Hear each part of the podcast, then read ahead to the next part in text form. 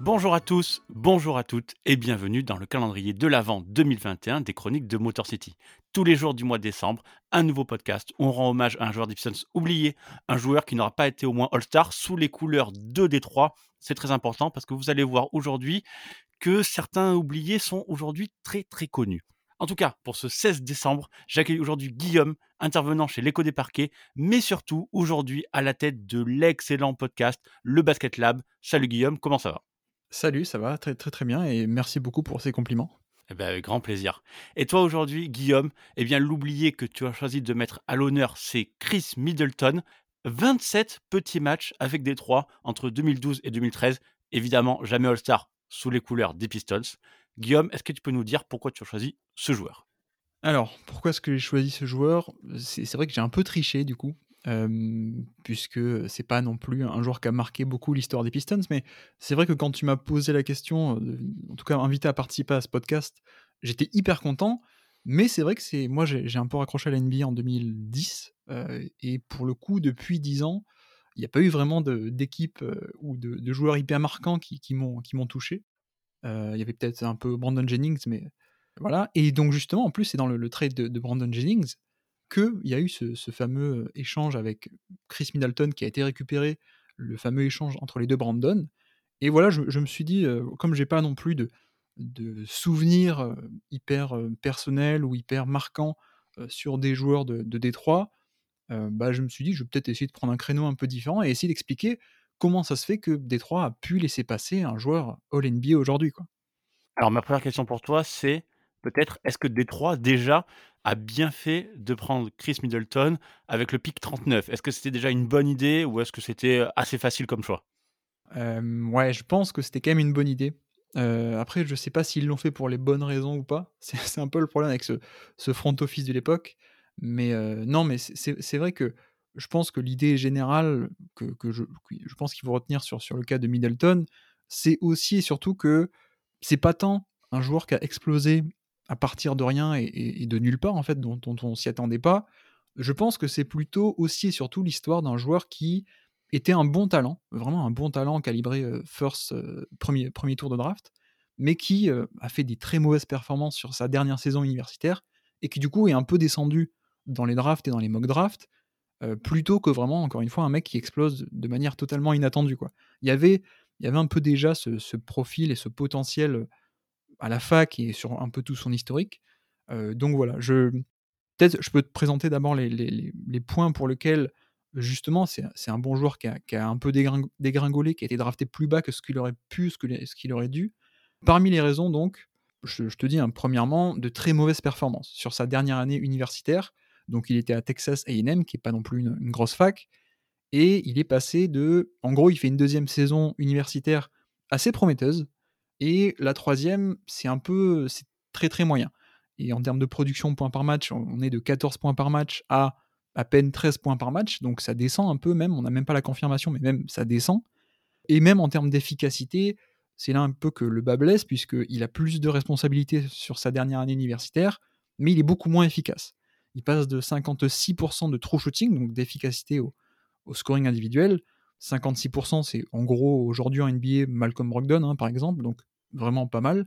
Il passe de ça à 48 sur sa dernière saison à la fac, et 48% de true shooting, si tu veux, c'est euh, Elfrid Payton, c'est Malakai Flynn et c'est Jared Culver.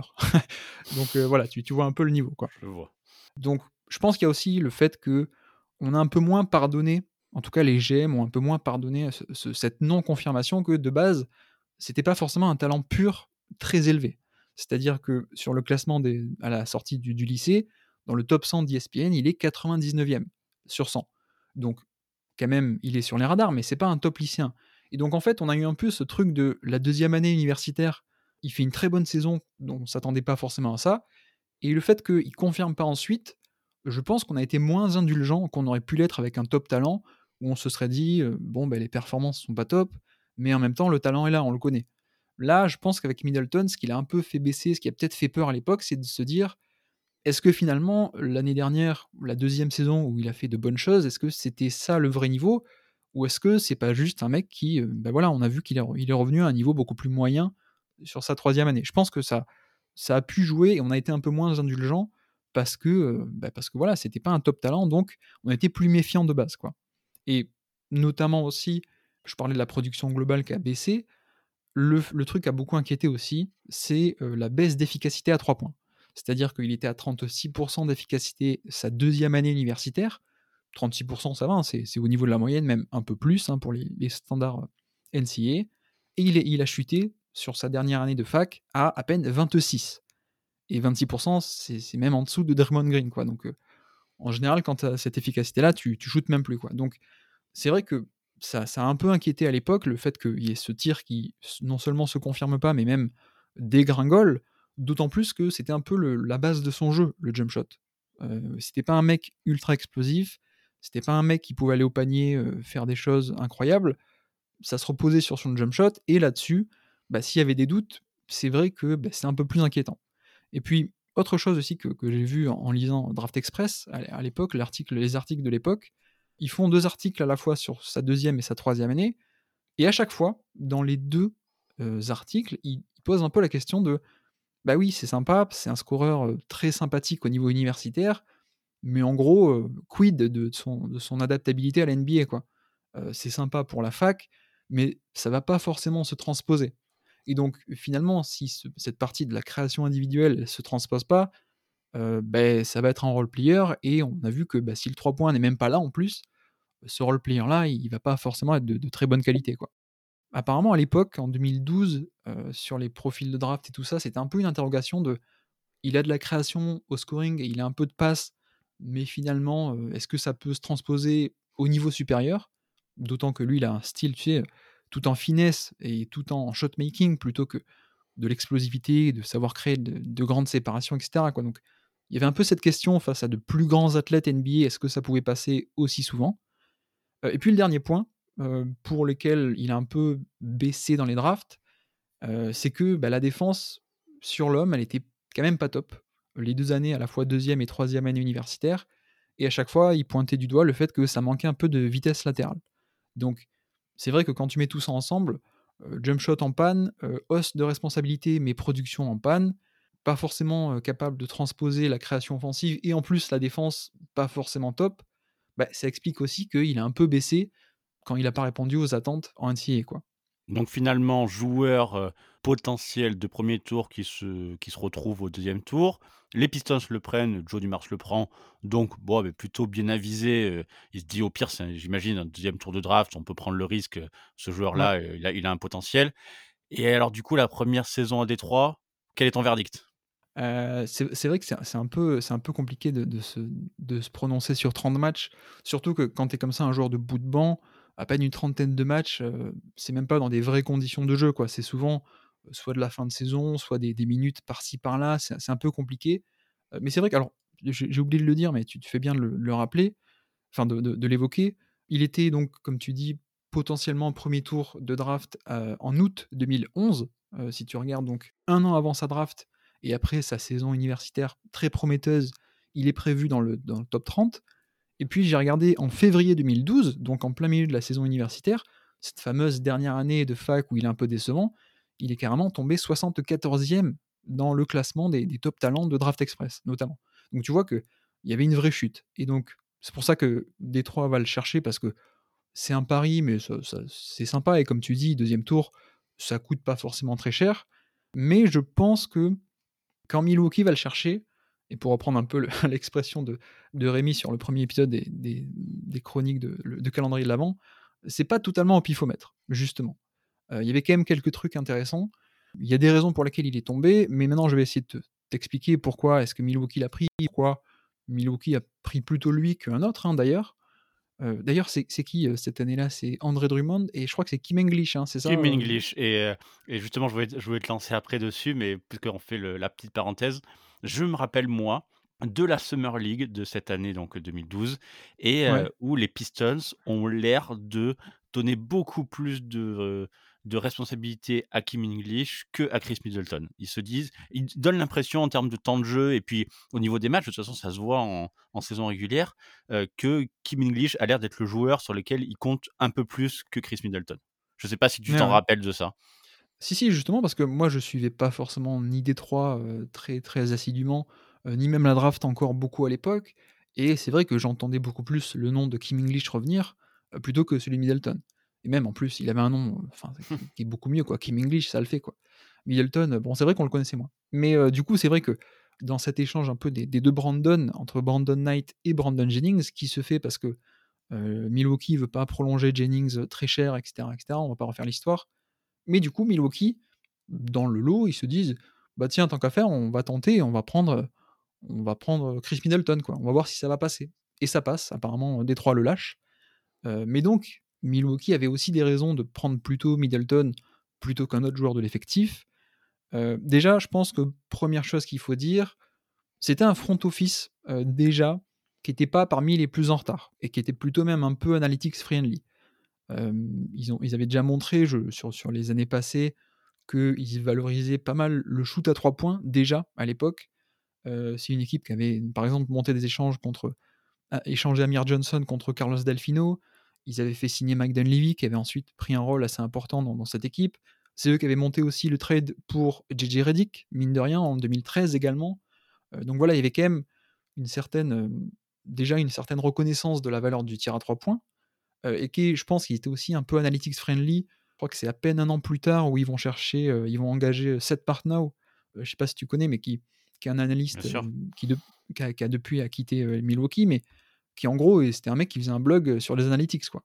Donc, a priori, il n'y a rien de définitif, mais quand tu as une équipe qui va chercher un mec comme ça, bon, moi, je me dis un peu que c'est quand même bon signe qu'ils sont pas trop réticents et qui sont pas parmi les derniers les plus en retard. Donc déjà, il y avait ça, et ça a aidé parce que Middleton avait un profil analytics assez intéressant, évidemment. Première chose à dire aussi, pour lequel je pense Milwaukee a un peu relativisé à la fois alors, le début de saison à Détroit, enfin la saison rookie à Détroit aussi, mais surtout la dernière saison universitaire de Middleton, bah, c'est que la situation à Texas A&M, elle était quand même très très difficile. Notamment le coach qui, avait, euh, qui était allé chercher Middleton, qu'il avait recruté et qu'il avait coaché pendant deux ans, il était parti, déjà. Euh, le nouveau coach, apparemment, avait un peu des problèmes de santé, Billy Kennedy. Il y a aussi plusieurs recrues euh, qui étaient censés venir à Texas A&M, qui n'étaient pas non plus, encore une fois, c'est pas une très grosse fac. Hein. Bah, des recrues qui sont désistés au dernier moment. Donc l'effectif, si tu vas le voir aujourd'hui, tu te dis mais c'est qui ces mecs quoi? Il y, a vraiment personne dans l'équipe. Et puis surtout quelque chose qui, je pense, a peut-être pas été considéré à sa juste valeur à l'époque, Middleton avait une blessure au genou. Et mine de rien, c'est quelque chose qui peut énormément affecter ça, évidemment, que ce soit sur le, sur le jeu en général, mais même au niveau du shoot. Si tu perturbes un peu le, le, le, rythme d'un shooter par une blessure, il ne peut pas pousser correctement sur ses jambes, etc., etc., ça peut créer des problèmes. Autre façon de voir de Milwaukee, qui je pense a été un peu plus optimiste que, que les autres, l'anomalie du, enfin, la saison à 3 points où il a dégringolé de 36% à 26%, ça restait une anomalie. En tout cas, quelque chose qui pouvait s'expliquer. Déjà, je l'ai dit à l'instant, il y avait une blessure, donc c'est quand même pas rien. Euh, au niveau des indicateurs des lancers francs, finalement, qui sont un assez bon indicateur de savoir si quelqu'un est un bon shooter ou pas, bah, les lancers francs, il disait que bah non, en fait, c'était pas un shooter à 26%, hein, c'était, c'était un mec qui était autour des 80% en lancers francs, donc plutôt un bon shooter, il n'y avait pas trop à s'inquiéter. Draft Express dit aussi que ça manquait beaucoup de porteurs de balles, et donc notamment il n'y avait personne pour lui offrir des tirs faciles en catch and shoot, et que même de, son point de vue à lui, bah, il n'était pas forcément très à l'aise pour se mettre en rythme s'il n'a pas ce genre d'opportunité, ce qui explique aussi ce, ce pourcentage à 3 points pas top. Et voilà, et d'un autre côté, on voit aussi que il avait un jump shot de très très bonne qualité à mi-distance, mine de rien, et un toucher de balle très bon, ce qui fait que quand tu combines les deux, tu peux dire qu'il y a quand même pas mal de potentiel au niveau du 3 points. Il suffit que, enfin, avec, du toucher de balle, tu peux élargir la portée du tir qui est déjà très bonne à mi-distance. Tu as de bonnes raisons de penser que, que ça peut s'élargir à 3 points. Et puis en plus, je ne l'ai pas dit encore, mais ce fameux 26% à 3 points, c'est à peine sur la saison universitaire sur 77 tentatives à 3 points. Donc, en termes de statistiques, c'est rien du tout comme échantillon. En général, on attend plutôt autour des 300 tentatives pour, pour savoir si le pourcentage est fiable. Donc là, 77, c'est même pas impossible que juste il a pas eu de chance en fait, et que ça soit pas son vrai niveau. Et je pense que Milwaukee a un peu vu ça, mine de rien. Euh, quand on regarde le, total en carrière, à 3 points de, de, de Middleton, c'était quand même un peu mieux. On était sur de 32% à 3 points, donc c'est pas non plus top. mais en sachant que c'était aussi un joueur jeune, donc il y avait ce, côté développement qui pouvait rentrer en compte. Et puis, autre indicateur qui, à mon avis, a beaucoup plu à Milwaukee, c'est au niveau de l'intelligence de jeu. Que ce soit à la fois sur le passing et sur la capacité à faire des interceptions. Euh, encore une fois, au niveau des stats, indicateur très très favorable. C'est-à-dire beaucoup de passes et beaucoup d'interceptions, ce qui signifie en général qu'un joueur est plutôt intelligent. Et que donc, a priori, il va pas avoir trop de problèmes pour se développer quand il y a de base cette intelligence de jeu. Surtout que, pour, pour aller au dernier point, qui est celui de la défense, à l'époque, on parlait beaucoup de la défense qui était de la défense sur l'homme, parce que c'était le contexte de l'époque, en 2012, à l'époque dans le jeu, c'était très important de défendre son match-up. Aujourd'hui, on sait beaucoup plus que la défense sans ballon a aussi son importance, mine de rien. Et donc, ben voilà, quelqu'un qui est intelligent des deux côtés du terrain, comme on le voit sur son nombre de styles et son nombre de passes, c'était quand même beaucoup mieux. En tout cas, on pouvait être confiant sur le fait que ça allait devenir un bon défenseur sans ballon, qui ne va pas créer des brèches dans la défense, qui va être dans les bons spots, aux bons endroits, au bon moment, qui, etc. etc. quoi. Et ça, c'est vrai que ça s'est confirmé. Et euh, dernier point, c'était quelqu'un de extrêmement jeune, qui, qui- qui avait un an de moins que par rapport à sa promotion. Donc, ce qui fait que, voilà, si tu mélanges un peu tout ça, Milwaukee a vu ça. Ils ont vu un joueur de 21 ans qui avait du QI basket des deux côtés du terrain, qui avait un profil physique et physico-athlétique, on peut dire, assez intéressant, c'est-à-dire que très grand avec une belle envergure, qui avait un superbe jeu à mi-distance déjà, qui avait montré de très très belles promesses à trois points, même si ça fluctuait beaucoup. Il y avait quand même le potentiel pour faire beaucoup plus. Euh, il y avait du toucher de balle, il y avait du passing de, haut niveau. Euh, voilà, et en plus, cette jeunesse et ce- cette qualité physique, tu mets tout ça mis ensemble, ça voulait pas dire que Milwaukee savait que ça allait devenir un All-NBA team, mais quitte à parier, bah c'est vrai que peut-être ils ont préféré parier sur lui plutôt que sur Kim English. Et de l'autre côté, euh, on a notre ami Joe Dumars, qui lui, par contre, n'est pas du tout, du tout analytics friendly. Joe Dumars est plutôt du genre à dire euh, euh, ce que je ne vois pas avec mes yeux, ben, j'y crois pas. Voilà. Ça, ça, tu me le confirmes alors, hein, c'est ça? Oui, bien sûr. Joe Dumars le- l'a dit plusieurs fois. euh, tout ce qui compte, c'est ce que moi je vois. Pendant le processus de draft, par exemple, je me mets dans les gradins, je regarde le workout et je dis OK, on le prend ou OK, on le prend Ouais. pas. Ça, c'est du classique Joe Dumars. Et il faut aussi comprendre que, ben, du coup, euh, en 2012-2013, euh, les Pistons vont, commencent à pas aller très bien du tout. Joe Dumars est un peu sur la, sur la pente descendante. Et c'est là où il va signer à la fin de la saison euh, ben, Josh Smith pour un très très gros montant et qui va se dire bah, il faut que j'accélère le projet. Donc euh, je vais recruter du, joueur un peu plus solide. C'est aussi pour ça qu'il va se débarrasser de Brandon Knight pour prendre l'opportunité Brandon Jennings. Et ben, comme tu l'as dit, le GM des Bucks de l'autre côté euh, dit OK, ce, ce trade peut se faire. Par contre, le petit Middleton, il m'intéresse. Alors, visiblement, Joe Dumars aurait euh, eu un peu de mal à lâcher Chris Middleton.